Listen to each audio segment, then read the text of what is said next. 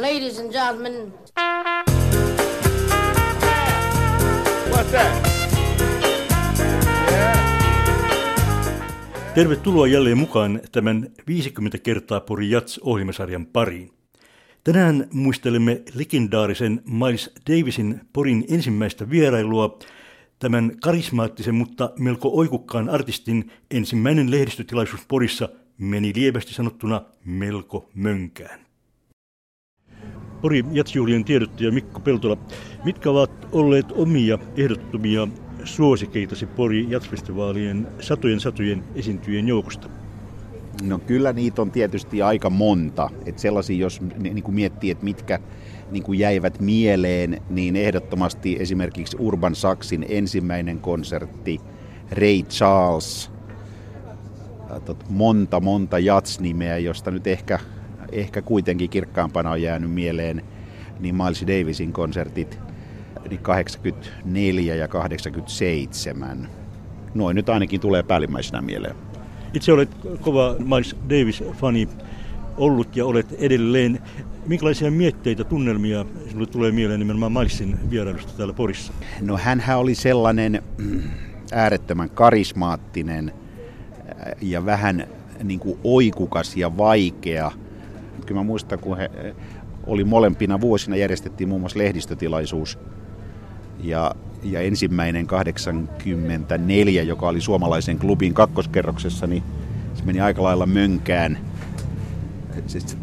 Ehkä, ehkä me valmistauduimme siihen vähän huonosti, siellä oli liikaa väkeä ja se avattiin vähän väärillä kysymyksillä ja, ja Miles Davis itse ei oikein innostunut siitä tilaisuudesta ollenkaan. No sitten 87 oli, oli sitten uusi tilaisuus, niin kuin johon, joka oli hänen Euroopan kiertueensa ainoa lehdistötilaisuus täällä.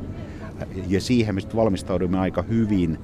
Se oli hotelli Vaakunassa silloin ja, ja tota, niin kuin joillakin on karisma ja joillakin sitä ei ole.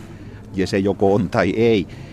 ei mutta se jäi siitä mieleen, että sellainen niin kuin, että kyllähän oli aika aika lailla niin kuin ilmeisesti sellainen kuin yleensä hänestä pidettiin, vaan hän oli niin kuin aito, karismaattinen, suuri taiteilija.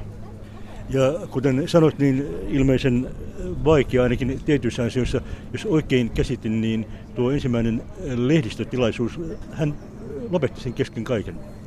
No joo, hän ehkä kyllästyi vähän niihin kysymyksiin, että mä muistan, niin vaikka, niin ensinnäkin oli sovittu niin, että siellä on, että managerin hänen kiertomanagerinsa kanssa niin, että siellä oli se ehkä 20 toimittajaa. No, no hän ei ollut ennen Suomessa pitänyt lehdistötilaisuutta ja hänen, se, että hän lähti uudelleen levyttämään ja kiertoille, hän palasi niin kuin musiikin ja jatsin pariin, niin, niin se oli iso, iso uutinen ja kaikki halua, niin halusivat nähdä, että no siellä oli joku ehkä 50-70 niin kuin ihmistä, joka oli, oli Miles huomasi sen ja, ja tota, sitten kun ensimmäiset kysymykset niin kuin lähtivät vielä vähän väärälle radalle.